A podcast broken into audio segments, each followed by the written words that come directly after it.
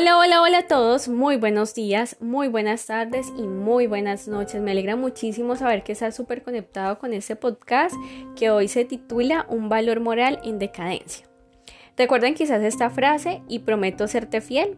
Lo que sigue muchos ya lo conocen. Es una frase que va dentro de los votos de matrimonio, una parte que encierra la fidelidad como el inicio de algo que no se debe de negociar y que debe de predominar. Pero exactamente qué es la fidelidad? Según la RAE, fidelidad significa firmeza y constancia en los afectos, ideas y obligaciones y en el cumplimiento de los compromisos establecidos. Y entonces pasa que cuando defines lo que es realmente, entiendes por qué es tan importante en todas nuestras relaciones interpersonales, aunque claramente estamos viviendo en el mundo de las relaciones desechables y sin compromiso, en donde es más fácil cambiar a otra persona que cumplir el pacto que una vez hicimos delante de Dios, en donde lo mejor que le puede pasar a un hombre una mujer es encontrar a alguien con tanta moral que en el paquete que traiga ser fiel sea algo que predomine en lo que es como persona cuando esto debería ser parte de nuestro estilo de vida. Se volvió un lujo encontrar a alguien así, quizás porque el amor se prostituyó cuando lo confundimos con la atracción, el deseo y el gusto. Y es que ahora se volvió algo normal saber que un hombre anda con dos mujeres o en su defecto las mujeres tienen, como se dice ahora en Colombia, ganado. Entonces el hombre viene a ser el macho de los machos y yo te admiro porque tenés dos mujeres al mismo tiempo y aquí nadie se da cuenta y aquí no pasa nada. O en su defecto la mujer mejor dicho, la mujer es muy inteligente. Esa mujer, vea, nadie se da cuenta que tiene dos hombres a la misma vez.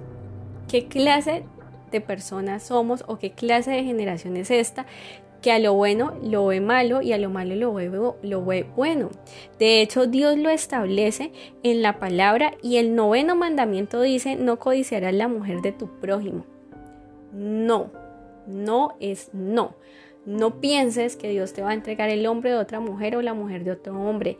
Eso no hace parte del plan que Dios quiere para nuestras vidas. No creas que el amor de tu vida ya se encuentra casado y tiene hijos. No.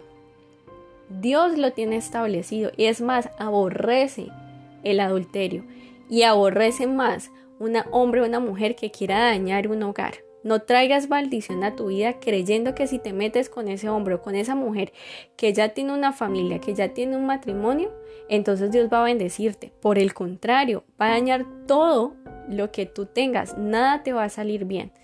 Cambia tu mentalidad, cambia las cosas como las ves. No quiere decir que porque el mundo ve las cosas normales y crea que no importa si el man es infiel con tal de que a mí me dé comida, o no importa yo ser la segunda si el man me mantiene a mí y a mis hijos. No creas que allí hay bendición, por el contrario, estás condenándote a ti y a todo lo que tú hagas.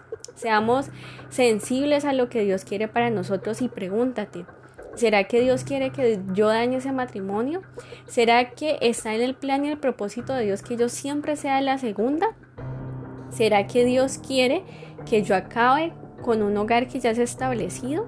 ¿Ese es el plan que Dios tiene para mí?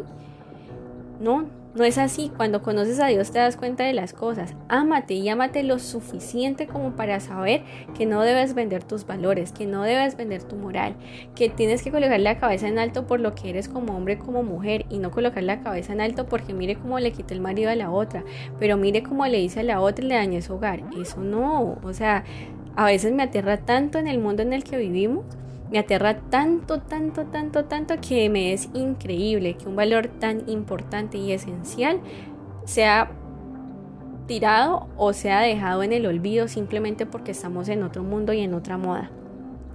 La Biblia dice en Proverbios 5:18, cosa con la esposa de tu juventud. No tienes nada que buscar allá afuera. Cuando tú decides comprometerte, cuando tú decides estar en un matrimonio, renuncias al resto. Le dices a los hombres y a las mujeres que tú ya no estás en busca de nadie porque ya encontraste el amor de tu vida. No dejes entrar a terceros, ni a tu casa, ni a tu corazón, ni a tus sentimientos, ni a tus emociones. No abras esa brecha. No dejes que una persona una tercera persona entre a tu hogar. No dejes que cualquier puerta por ahí sea una pieza exacta o sea una oportunidad exacta para que alguien más entre y dañe lo que con tanto esfuerzo y con tanto sacrificio has podido conseguir. Goza lo que Dios te ha regalado. Aprende a amar y a respetar lo que Dios puso para que cuidaras y para que amaras por el resto de tu vida hasta que la muerte los separara. Que no sea que por un momento de placer o por unos días de placer tú destruyas algo que con tanto sacrificio te ha costado tener. No sea que más adelante te des cuenta que lo perdiste todo por una estupidez o por algo tan bobo o por algo tan básico o por alguien que no valía la pena. Deja de buscar allá afuera lo que tienes en tu casa, en lo que tienes en tu hogar.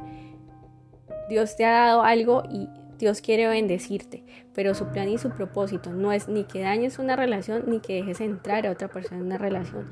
No coquetees con el hombre que está comprometido, no coquetees con la mujer que está comprometida. Piensa que eso puede pasar en tu familia, que le pueden hacer algo igual a alguien cercano y que te va a doler muchísimo y que te vas, te vas a sentir re mal. Entonces no hagas lo que no quieres que te hagan a ti. Sé que ese no es un mensaje que sea como de tú puedes, hazlo y lógralo, no, sino un, mensaje de exhortación. Y espero que sea de bendición para ti y tu familia, pero es momento de abrir los ojos y es momento de conocer exactamente en qué posición estoy yo cuando de fidelidad se habla. Espero que haya sido de mucha bendición este mensaje. Si conoces a alguien que debe escucharlo y que en estos momentos está necesitando esta palabra, no olvides compartirlo. Nos vemos la próxima semana y muchas bendiciones.